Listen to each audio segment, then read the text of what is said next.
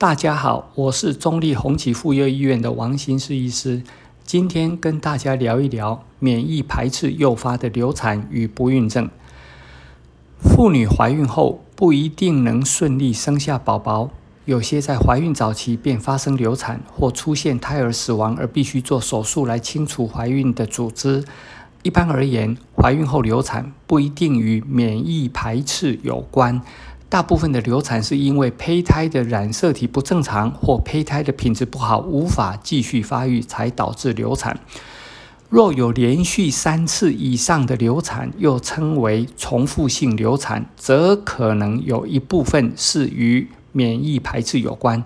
这种情形，先建议双方夫妻。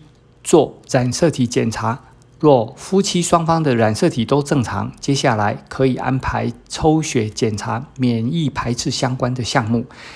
另一种与免疫排斥有关的情形是，做试管婴儿疗程时，植入了外观看起来良好的胚胎，或已经经由胚胎切片并做植入前基因检测，确定为染色体正常的胚胎。连续三次以上都无法顺利着床成功者，可能与免疫排斥有关。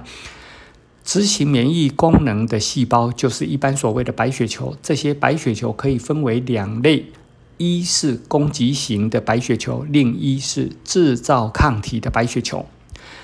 抽血检查免疫排斥相关的项目，主要是针对自体免疫抗体和抗磷脂抗体的检测。若有异常升高的抗磷脂抗体出现，需于二至三个月后再抽血检查一次。若两次都是异常的时候，才有较高的证据来支持有免疫排斥的情形。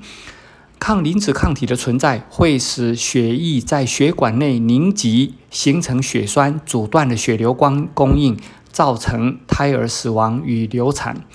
至于攻击型白血球的检测，例如杀手细胞的检测，非常不容易执行，因为这些白血球的功能会随环境而改变，无法正确诊断出与流产的关系。目前尚无可行而且准确的检测方法。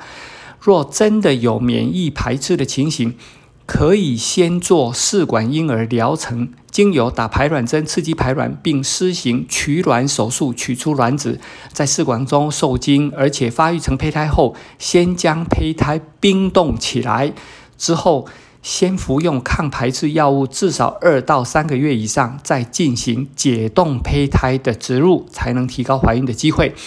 目前主要抗排斥的药物为。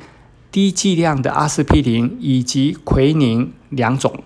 低剂量的阿司匹林可以减少凝血与血栓形成的情形，而奎宁可以减少抗体的制造。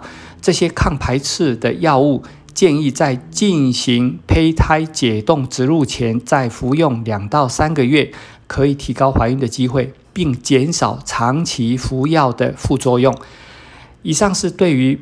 免疫排斥诱发的流传与不孕症的说明和治疗的建议，提供给大家参考。我是中立红旗妇幼医院的王新世医师，下次再会。